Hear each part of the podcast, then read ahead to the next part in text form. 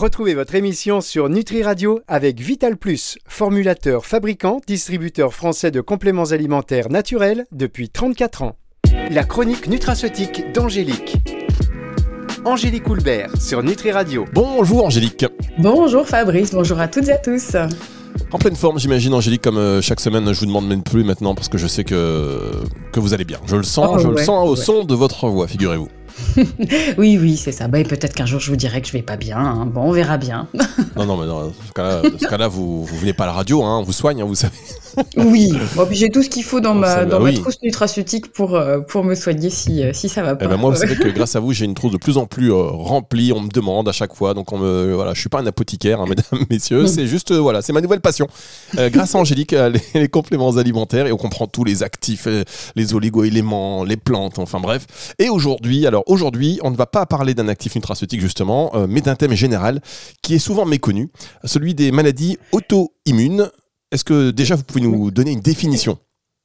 Oui, alors les maladies auto-immunes, c'est euh, en fait ça regroupe vraiment toutes les maladies euh, chroniques euh, qui, euh, qui proviennent d'un dysfonctionnement du système immunitaire, puisqu'en fait le système immunitaire il va aller s'attaquer à ses propres constituants, il va aller s'attaquer à ses cellules, il va aller s'attaquer à ses tissus, ses organes, et j'aime bien appeler ça, je dis souvent que c'est en quelque sorte une rupture de la tolérance du soi. Hein, ça, c'est, je trouve que c'est joli et, et ça permet vraiment de, euh, de résumer un peu ce qu'est une maladie auto-immune. Quoi. Alors, On ne se tolère plus soi-même. Ouais, Ah c'est d'accord, ça. très bien. Mm. Et alors pour que nos auditeurs comprennent bien, est-ce que vous pouvez nous en citer quelques-unes?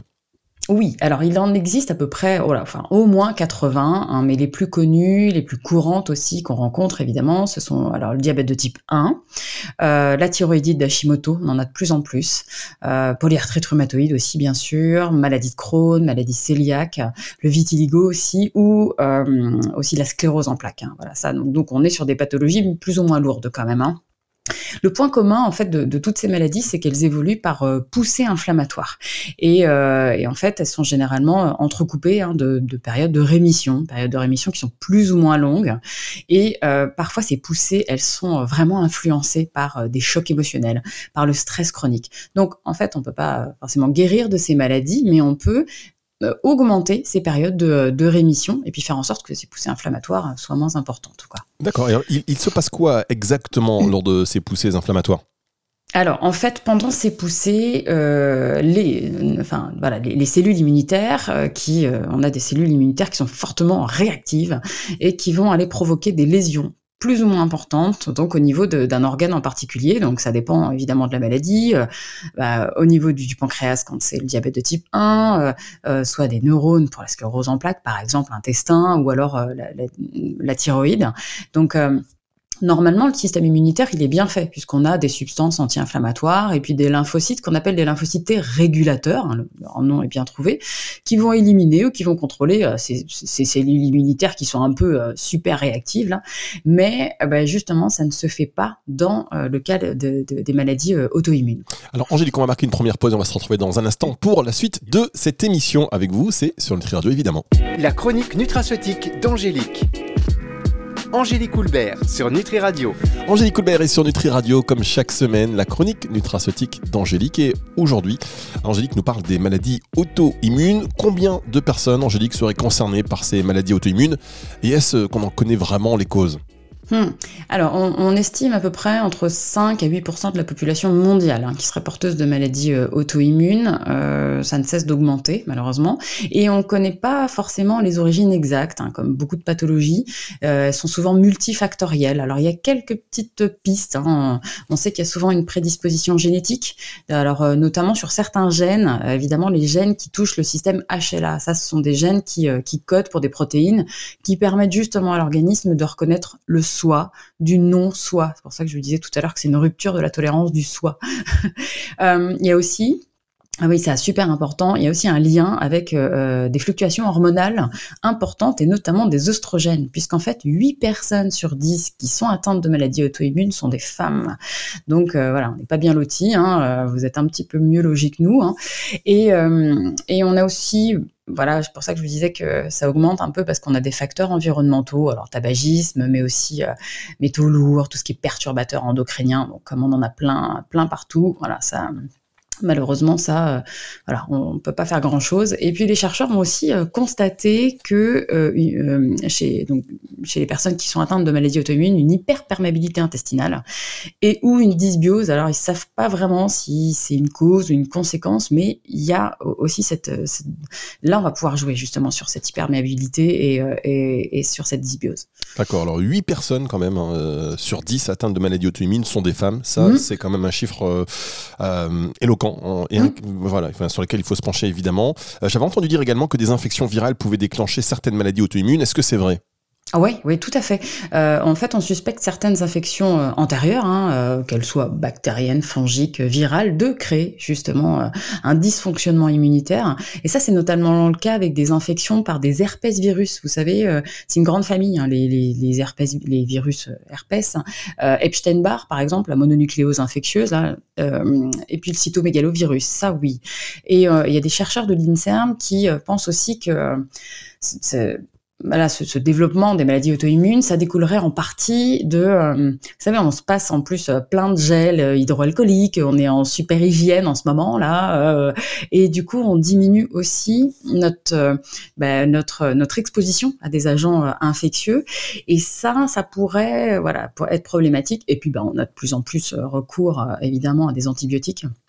Euh, et, ça, ça réduit vraiment les capacités d'apprentissage et d'adaptation de notre système immunitaire. Donc euh, attention, hein, vous barbouillez pas trop de, gel hydroalcoolique. Bon, faut quand même qu'on soit en, contact avec des agents infectieux. Hein. Ça, c'est quand même important de le rappeler. Mm. C'est un point. Alors, ça mm. mériterait aussi encore une émission. qu'on ça, ça, mériterait d'être développé, franchement, parce que c'est un sujet très, euh, très intéressant. On y reviendra, euh, certainement. On y reviendra lors de table ronde Nutri Radio avec vous, Angélique. Euh, vous étiez pas au courant, mais je vous le dis. Alors. ok. Comme ça, ce sera plus euh, difficile de me dire non après. Eh ben Alors, euh, là, je suis foutu, là. Comment sont diagnostiquées ces maladies auto-immunes, Angélique? Bah, Le plus souvent, on fait un examen euh, juste des, symptômes, hein, puis des signes cliniques, et puis parfois une imagerie médicale, genre échographie, IRM, scintigraphie, hein, ça dépend, de, ça dépend de la pathologie évidemment. Et puis on a des examens qui peuvent être euh, biologiques. On peut, euh, on peut par exemple doser euh, certains auto-anticorps. Ça c'est le cas pour toutes les maladies auto-immunes qui touchent la thyroïde. Hein, on dose par exemple les, anticorps anti-TPO, anti-thyroperoxydase et anti-thyroglobuline. Ça c'est notamment le cas dans justement la thyroïdite d'Hashimoto. Et puis on peut doser donc au niveau sanguin certains, certains marqueurs de l'inflammation. Je vous en parle souvent. C'est la CRP, la C-réactive protéine. Ça, ça peut, bon, c'est pas forcément un marqueur fiable, mais ça permet de voir comment ça évolue. Et puis dans certains cas, comme dans la spondylarthrite, on va carrément faire un test génétique. Hein. Donc euh, voilà, ça dépend en fait de, la maladie auto-immune. On va marquer une autre pause, Angélique. On se retrouve dans un instant sur Nutri Radio. La chronique nutraceutique d'Angélique. Angélique Houlbert sur Nutri Radio. La suite de cette émission que vous pouvez retrouver évidemment à la fin de la semaine en podcast sur nutriradio.fr ou en téléchargeant l'application Nutri Radio, que ce soit sur iOS ou sur Android. Alors on parle des maladies auto-immunes avec Angélique aujourd'hui. Quels sont les Parce que ça, ça nous intéresse quand même beaucoup. Oui, alors ça, les, traitements sont des traitements médicamenteux et comme la composante, hein, comme je vous disais tout à l'heure, la composante commune c'est l'inflammation, ben on va donner des traitements anti-inflammatoires, donc plus ou moins bien supportés par tout le monde. Quoi. Euh, des AIS, donc des anti-inflammatoires stéroïdiens, hein, des, corticoïdes, ou plus souvent ce qu'on appelle les AINS, des anti-inflammatoires non stéroïdiens. Alors je vais vous donner le nom de certaines molécules, hein, pas des médicaments, mais comme ça vous allez pouvoir euh, voir. Donc euh, ça peut être l'aspirine, ça peut être de l'ibuprofène, du kétoprophène. On donne souvent diclofenac, c'est des coxibles. Hein, voilà, ça c'est. Et je vous dis, euh, voilà, pas supporté par tous. Et quand vraiment les douleurs sont extrêmement intenses, on passe par des antalgiques centraux euh, opioïdes, euh, soit faibles. Alors le tramadol, ça doit vous dire quelque chose, la codéine aussi, ou alors carrément plus fort comme la morphine. Donc bon, ça, on sait bien que les AINS, ces anti-inflammatoires non stéroïdiens, c'est pas ce qu'il y a de mieux. Et puis on va aussi bien sûr calmer euh, essayer de calmer ce système immunitaire avec des médicaments immunosuppresseurs. Généralement, donc voilà, on donne des corticoïdes, du méthotrexate ou de la cyclosporine. Mais évidemment, quand on calme un peu trop le système immunitaire, on a un risque forcément euh, euh, accru d'infection, d'autres infections. Quoi. Donc, on, sait que ces traitements, ils permettent pas de guérir la maladie, seulement de la mettre au repos, de soulager les symptômes. Et je vous dis, malheureusement, bah, tout le monde ne les supporte pas. Quoi. Alors, Angélique, pour cette émission, il y aura deux émissions hein, sur les maladies bah auto-immunes. vous avez choisi, voilà, vous avez choisi de nous couper ça, enfin, de nous découper ça en deux. Et cette semaine, vous parlez donc de l'alimentation à mettre en place.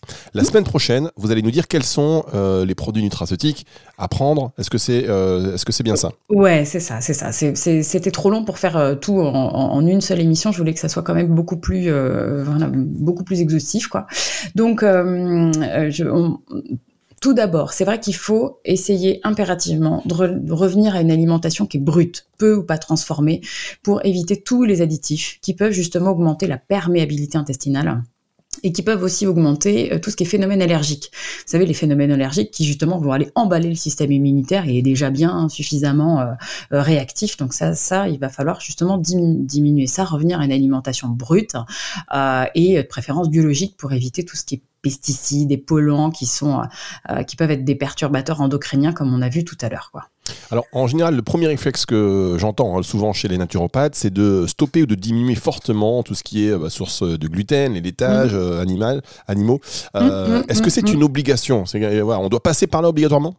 Alors oui, en effet, c'est vrai, on entend souvent ça et euh, on sait que les hypersensibilités alimentaires vont provoquer justement des inflammations au niveau de la paroi digestive et ça va créer une, justement une hyperperméabilité intestinale et ça va favoriser hein, justement le passage de composés euh, euh, indésirables dans, la circulation sanguine. Donc ça, oui. Et puis là, alors après, euh, là au niveau du sang, là on a le système immunitaire qui va voir arriver des trucs qui sont qui devraient pas être là.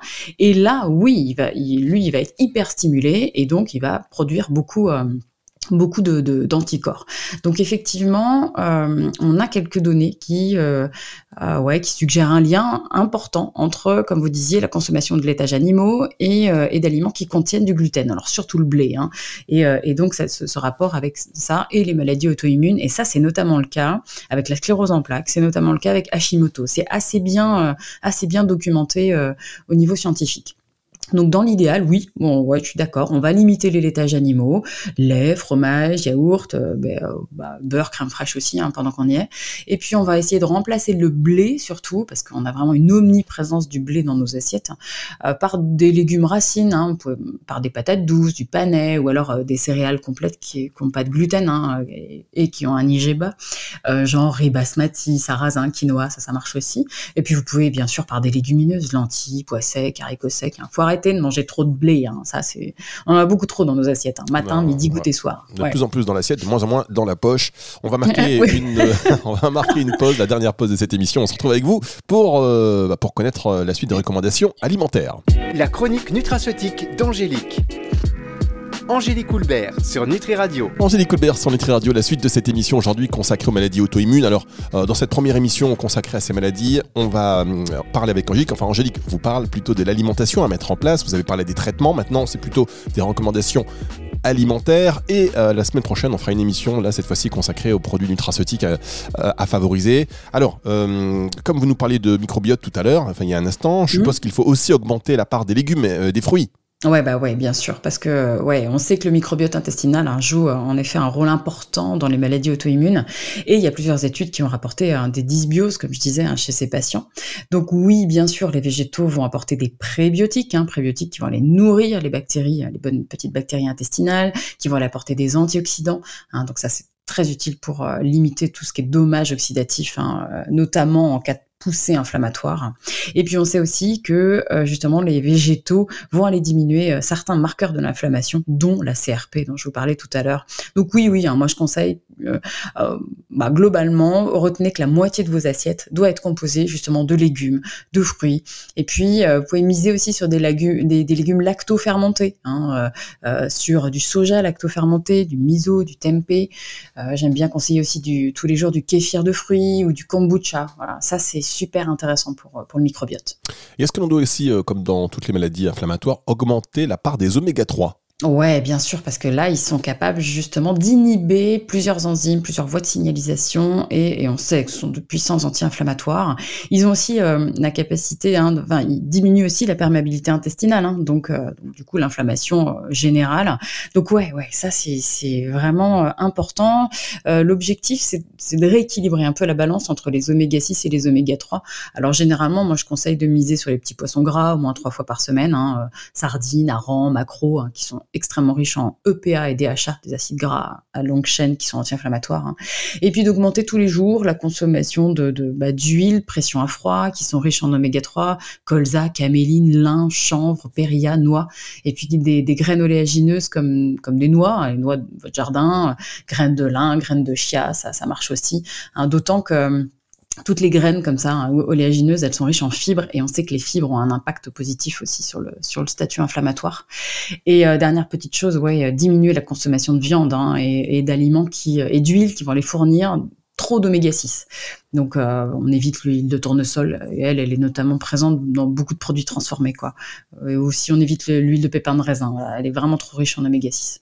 Très bien. Alors, en préparant cette émission, vous me disiez qu'il fallait aussi en off un peu euh, diminuer le sel. Et euh, bah, je vais pas réagir tout de suite parce qu'il fallait qu'on pré- voilà, il fallait qu'on passe à l'action. Ouais, c'est ça. Mais du coup, je vous avoue, j'ai pas vu trop le rapport. Oui, bah oui, je me doute. Euh, en fait, le sel, le chlorure de sodium, il va il pousse l'organisme à, à surstimuler le système immunitaire en, produisant justement un type particulier de lymphocytes.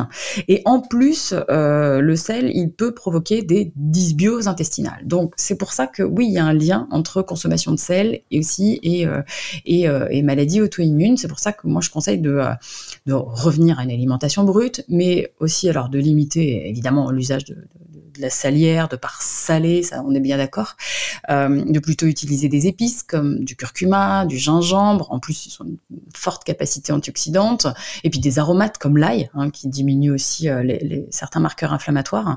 Et, euh, et puis aussi, faites attention, on, on diminue aussi, parce que c'est pas le sel la plus grosse... la plus grosse source hein, de, sel, euh, c'est euh, c'est pas forcément non plus euh, les plats préparés, mais c'est le pain, les, baguettes, voilà, les fromages, les jambons. Donc faites attention justement à la, à la consommation. Si vous êtes atteint de maladie auto-immune, diminuez la- votre consommation de sel, euh, sel ajouté, mais sel aussi naturellement présent dans certains, dans certains aliments. Angélique, vous avez dit une phrase culte un instant. Ce n'est pas sel, ce n'est pas le sel la plus grosse source de sel. On retiendra ça. Oh pardon, c'est va- non, ce n'est pas les plats préparés. Bah, rien du tout, non, ce sont pas les plats préparés. Je voulais pas, ce sont pas les plats préparés les plus grosses sources de sel. C'est pas la salière la plus grosse source de sel. On va sortir cette phrase Oh de son là contexte et on la remettra en temps voulu. Mais la- voilà, on- c'est ça. la C'est la fin de l'émission, je fatigue. à bon escient. En tous les cas, merci beaucoup, merci euh, beaucoup euh, Angélique. La semaine prochaine, on va donc continuer cette émission euh, consacrée aux maladies auto-immunes, mais euh, cette fois, on va euh, avoir un petit axe nutraceutique pour savoir quels sont les produits qui peuvent vous aider, pourquoi et comment. Ce sera avec Ouais. vous, Angélique. Retour de la musique tout de suite sur Nutri Radio. Au revoir, Angélique. Au revoir. La chronique nutraceutique d'Angélique. Angélique Houlbert sur Nutri Radio.